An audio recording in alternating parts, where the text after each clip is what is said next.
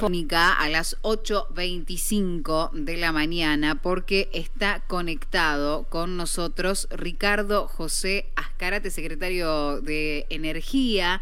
Con él vamos a dialogar sobre esta situación que venimos atravesando en nuestra provincia que tiene que ver con los cortes del suministro eléctrico y queremos conocer no solo los trabajos, sino las opiniones ¿no? al respecto. Ricardo, buen día, bienvenido al EB7. Buen día, ¿cómo estás, Naomi? Buen día, Carlos, ¿cómo estás? Muy bien, muchas gracias por tener este ratito para dialogar con nosotros en medio de la situación que atravesó y en algunos puntos todavía atraviesa la provincia con los cortes de suministro eléctrico. Sí, son cortes de suministro que se han generado en una falla, una falla muy grave del sistema interconectado nacional. Eh, cuando falla el SADI, que son las líneas de 500 kilovolts, fallado dos líneas principales de alimentación de la red del mercado interconectado de alta tensión. Eh, una es la línea que va de Malvinas, que es el centro de medición eh, de Córdoba, el inicio de la línea de medición de Córdoba, eh, y que nos conecta al sistema nacional por recreo. Esa línea estuvo sin funcionar hasta el día de ayer. y la otra línea que se cortó el día domingo a la tarde, que era la que nos venía abasteciendo, es la línea que viene del NEA que la línea que viene de Resistencia, de Chaco, y de ahí viene por Roque Peña, por Santiago del Estero, Monte Quemado, y que entra a Salta en Joaquín de González y en Cobos.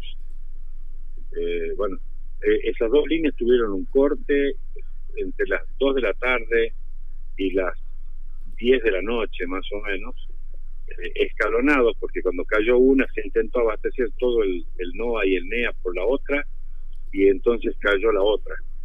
Hmm. Esta es la, la, realidad. Cuando digo cayó no es que se caiga la línea, cae el servicio.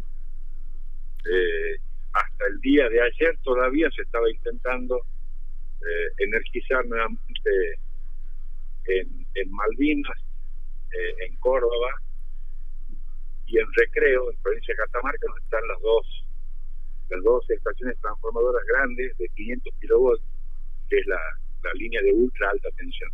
Cuando estas fallas se producen no hay problema que puedan ser superados, porque todo el sistema de transporte interno, el transporte de energía que se realiza en media tensión, el que hace Trasnova en este caso, eh, queda sin posibilidad de conexión al sistema interconectado nacional y además porque tenemos falencias muy graves en el sistema de transporte de energía. O Tucumán tiene capacidad de generar mucha más energía que la que consume y sin embargo no tiene la capacidad de transportarla en alta tensión y en media tensión.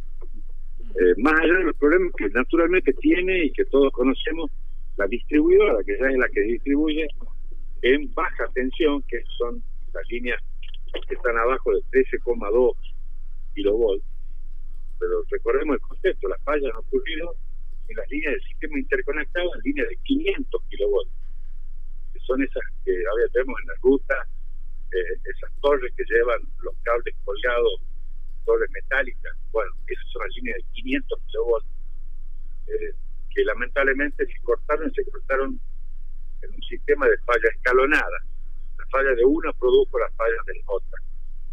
También nos habla esto de que estamos con un problema gravísimo de desinversión en general en el sistema interconectado las últimas grandes obras se han hecho solamente en provincia de Buenos Aires o en las conexiones con, con la zona central de la República Argentina. Secretario, ¿y para poder lograr estas obras qué se necesita? ¿Financiamiento nacional?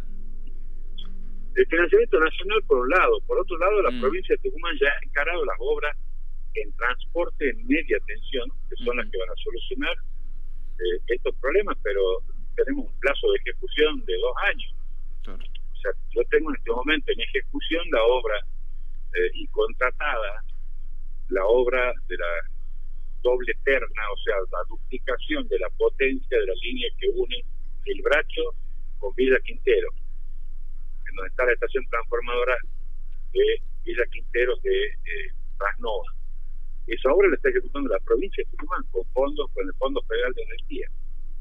Eh, y tenemos también en ejecución la obra de que se va a hacer en mucho menos tiempo, en menos de un año, que la repotenciación con cables de mayor capacidad de potencia eh, de, la, de la línea de 132 que va desde el bracho hasta Seville Pozo.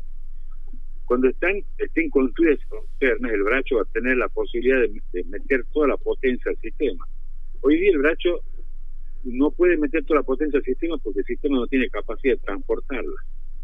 O sea, tenemos, es como yo te digo, a ver, tengo un pozo de agua que puede generar un caudal muy alto de agua, pero no tengo ni canales ni cañerías adecuados para conducirlo.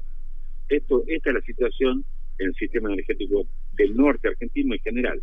Es la de Tucumán, es la de Salta, es la de Jujuy, con algunas diferencias, porque Salta y Jujuy han hecho muchas más inversiones en energías renovables y Tucumán no ha hecho todavía ninguna.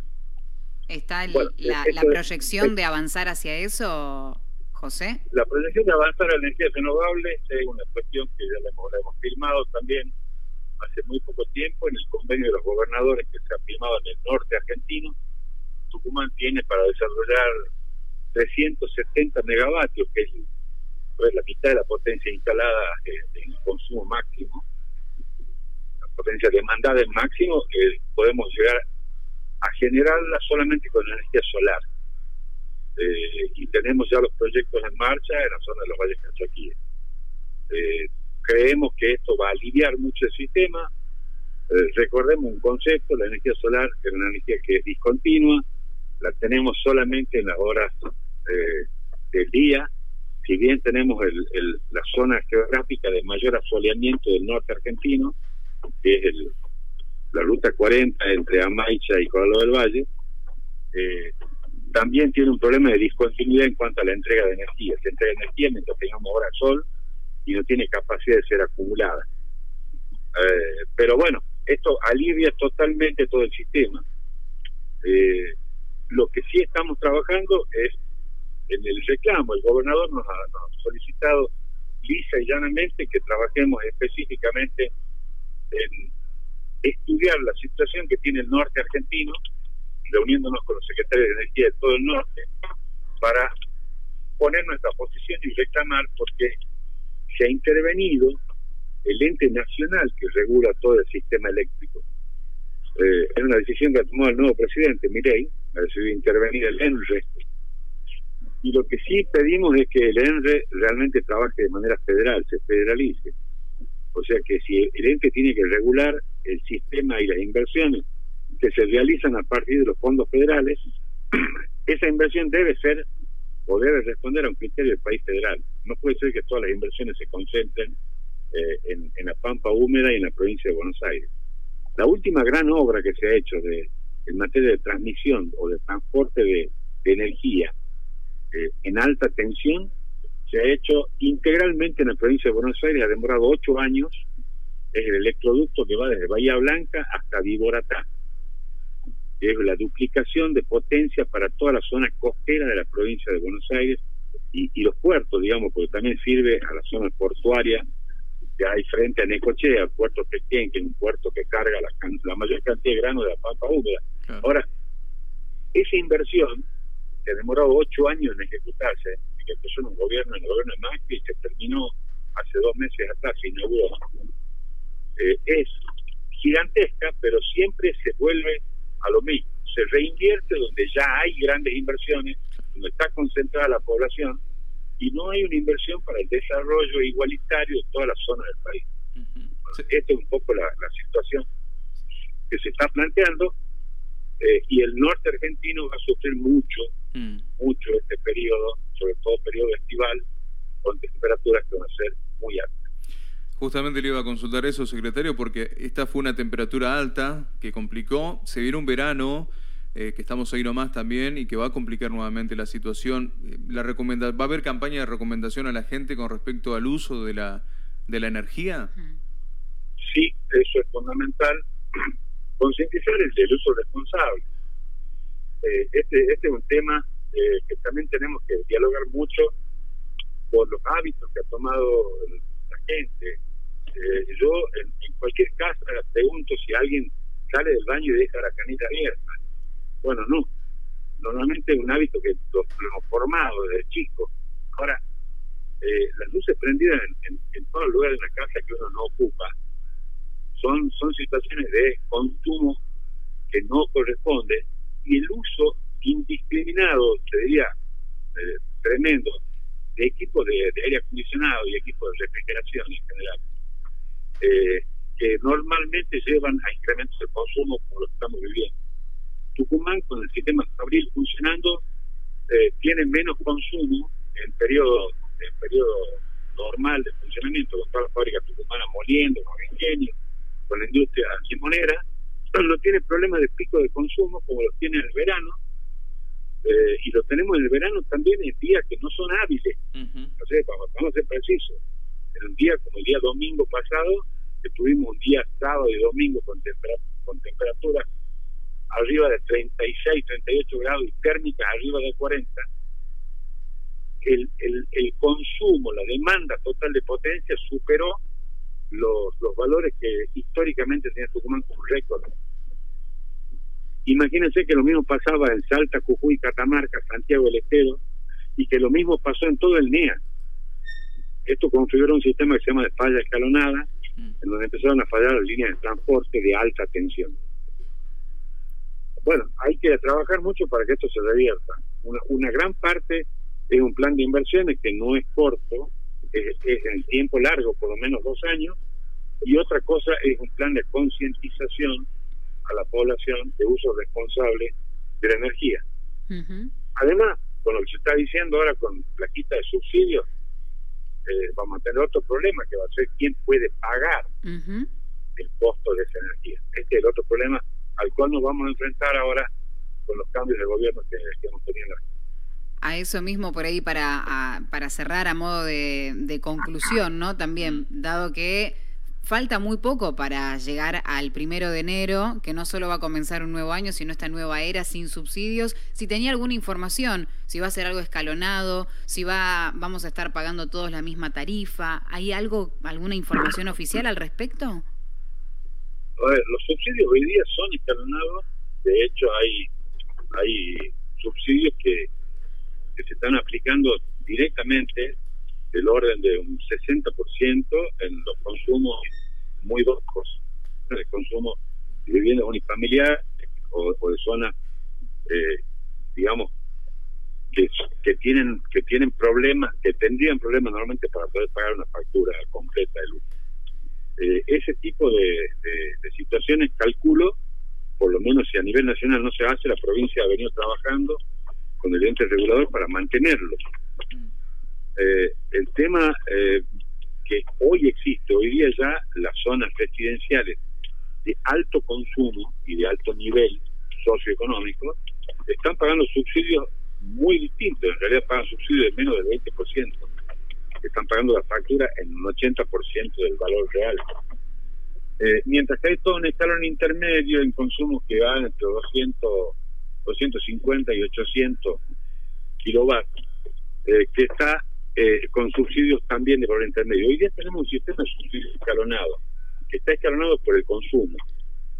Eh, cuando se quite la totalidad de subsidios, vamos a tener un problema grave, sobre todo con la gente de menores recursos, porque en las condiciones en que, en que, están las facturas de luz van a ser imposibles de pagar.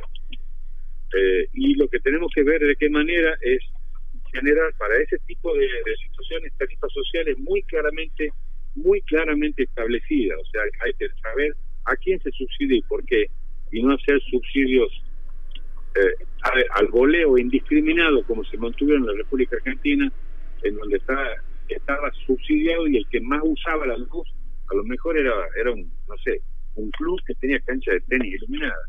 Mm. Bueno, eh, y, que sin embargo cobraba el subsidio pleno. estas son las cosas que tenemos que entrar a pensar seriamente y cambiar nuestra no solamente en nuestra conducta, sino en nuestro sistema tarifario y la manera en que estamos trabajando en el uso responsable de la energía. Bien, bien, ahí nosotros queríamos quizás llevar un poco de tranquilidad, ¿no? Cuando uno sabe lo que significa este mes que es tan sensible, con todos los cambios que hay, eh, uno piensa decir, bueno, no más subsidios, es la tarifa plena, es esta diferencia, pero bueno, entonces se puede llegar más o menos a una conclusión de que aquel que lo necesite va a tener una mano, va a tener una ayuda. Si la nación lo quita, ya veremos la metodología para desde la provincia, vía el ente regulador eh, eh, o la Secretaría de Energía, que me toca a mí dirigir, el ente regulador no está en mi órbita, pero trabajar seriamente para que la empresa siga teniendo el esquema de tarifas sociales. La gente que no tiene la posibilidad de, pagar y que además es electrodependiente en muchos de los casos, eh, lisa y llanamente tiene que ser auxiliada en este caso por el Estado. eh, hay que estudiar hay que estudiar muy claramente este tema. El ESO tiene medianamente estudiado porque tiene discriminada las zonas en las cuales aplican las distintas escalas tarifarias, más allá de la discusión de su cuadro tarifario, que es un problema del ente regulador. Bien, secretario, entonces hablamos de inversión de, de acá a dos años y bueno, y una campaña que va a ser de concientizar el uso de electricidad para este verano, eh, porque la gente está enojada, ¿eh? la gente del otro lado está enojada con los cortes, entonces hay que, hay que comunicar y ser lo más claro posible siempre. Sí, en, la comunicación también hay que ser cuidadoso, porque, a ver, yo, he, visto en las redes sociales sobre todo, con, el, con los cortes que hubo el día domingo, que en realidad empezaron el día sábado, eh, cuando, cuando empezaron los primeros problemas en la línea de recreo. Eh, y em, empezaron a hacer campaña como, bueno, los cortes responsabilizan, por ejemplo, a la empresa distribuidora. La verdad, la empresa distribuidora no tenía qué energía distribuir, porque no tenía, no tenía energía en las estaciones transformadoras, en media tensión y en alta tensión. Entonces, eh, también hay una campaña por ahí lanzada para, para echarle culpa, en este caso, a quien no corresponde. Y lo que hay que echarle culpa es a los 20 años de gobierno que han desinvertido en el norte argentino. Acá hay una desinversión, y no digo de un gobierno en el dos, digo en general. Y cuando digo no de un periodo de dos, digo de cuatro o cinco periodos de gobierno, estoy metiendo a todos los que han pasado, porque también ha habido gobiernos nacionales eh, de Cambiemos, el gobierno nacional de Cambiemos también se han centralizado las obras en la provincia de Buenos Aires. Y luego, en los gobiernos que ha tenido el kirchnerismo, se han centralizado las obras en la Patagonia y en la provincia de Buenos Aires o en el centro en el centro productivo de la República Argentina. Mm. El norte argentino, no, a ver, nunca estuvo eh, tan tan castigado como eh, en el sistema energético con la falta de inversiones o la falta de aplicación de políticas federales. Bueno, realmente ahí tenemos entonces eh, la palabra después de un momento en el que se estaba buscando, ¿no? La, la, respuesta y eso sí que lo valoramos muchísimo en este momento que debe estar siendo buscado por todos, secretario. No, muchas gracias a ustedes por la comunicación y a, disposición cuando, se, cuando haga falta. Muchísimas gracias, José Ascárate, en diálogo con nosotros. Le deseamos una buena jornada, secretario de Energía haciendo mención de varias cuestiones. ¿no? En lo que fue este fin de semana, que mencionaba que los cortes habían comenzado ya el día sábado en algunas oportunidades, em, luego con lo que sucedió el domingo, el enojo de los usuarios, la responsabilidad de un lado y del otro. Y esto que marca el secretario de que siempre la inversión está en Buenos Aires, ¿no?